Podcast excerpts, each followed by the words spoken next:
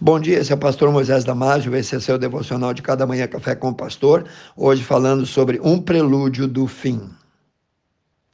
Nunca na história estivemos tão perto da volta de Jesus. Os sinais nunca foram tão claros, límpidos e evidentes. A Bíblia nunca foi tão verdadeira. O cerco do nosso inimigo, sabendo ele que tem pouco tempo, nunca foi tão feroz.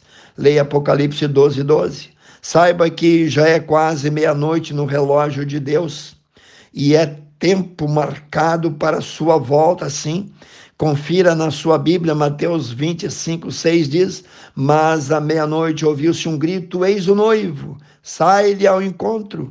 O planeta Terra está cambaleando, agonizando. Dito isso, precisamos abrir e arregalar bem os nossos olhos. Eu aconselho você a marcar os versículos seguintes que eu vou ler na sua Bíblia, Apocalipse capítulo 3, 16 a 18.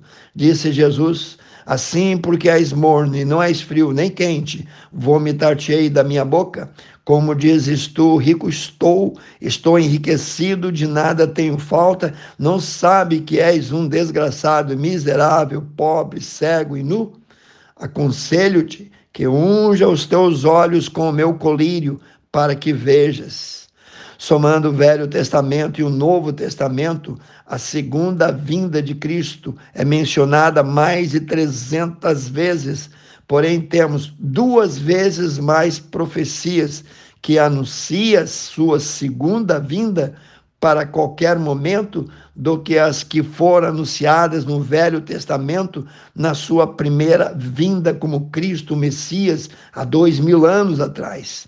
Muitos acham que Jesus só cumprirá a promessa de voltar quando o governo do planeta se tornar inexequível, ou seja, totalmente inviável aqui. A verdade é que Jesus mesmo disse que ele virá a hora em que não pensamos. Confira lá Mateus 25, 13, sobre esse tempo que marcará a história como sendo o momento que ele virá para buscar a sua noiva, a sua igreja. Ele então pergunta: porventura, acharei eu fé na terra quando voltar?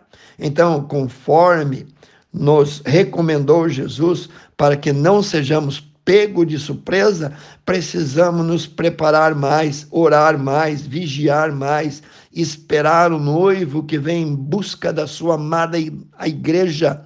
Bem, deixa eu te explicar isso um pouco mais. Já de antemão, o inimigo número um das nossas almas sabe que o vazio de cada homem sem Deus é do tamanho de Deus e que só Deus poderá preencher esse vácuo.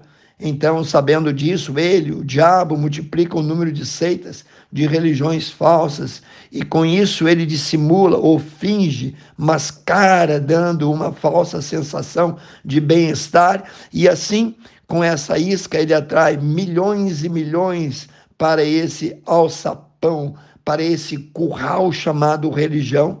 A maldade, a perversidade tem se multiplicado tanto que Jesus disse em Mateus 24, 12 que o amor de muitos esfriará. Então a igreja verdadeira também está de fato sobre fogo cerrado, fogo cruzado e está em perigo, perigo como nunca esteve antes porque não se trata tanto de perigo externo como foi a Inquisição, mas perigo que vem de dentro, vindo dos púlpitos, implodindo e corroendo o que a igreja de Jesus tem mais de puro, que é a sua palavra, a sua verdade, tentando assim neutralizar a fé. Outra coisa a considerar por todo o lugar que olhamos, estamos vendo uma disparada desenfreada para o mundanismo, o ateísmo disfarçado de religião e a idolatria pelos prazeres mundanos têm sido os dois piores pecados desse tempo em que vivemos. Procure abrir mais os seus olhos e o seu coração. Não abrace tudo que vem pela internet ou pela fala de falsos pregadores em pelo de ovelha. Venha mais nos cultos da sua igreja, assista à escola dominical, leia e confira diariamente a Bíblia e peça a Deus mais discernimento no que lê. Não fique pulando de igreja em igreja e para teu conforto quero terminar com essa pequena ilustração.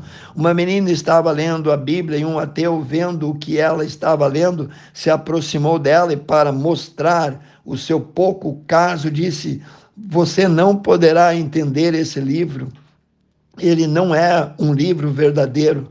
E ela, tirando os olhos da Bíblia e guardando o versículo com o dedo, olhou calmamente para cima, direto nos olhos do indigesto cavalheiro, e disse com convicção: Há uma coisa na Bíblia que eu sei que é verdadeira. Qual é? perguntou o ateu.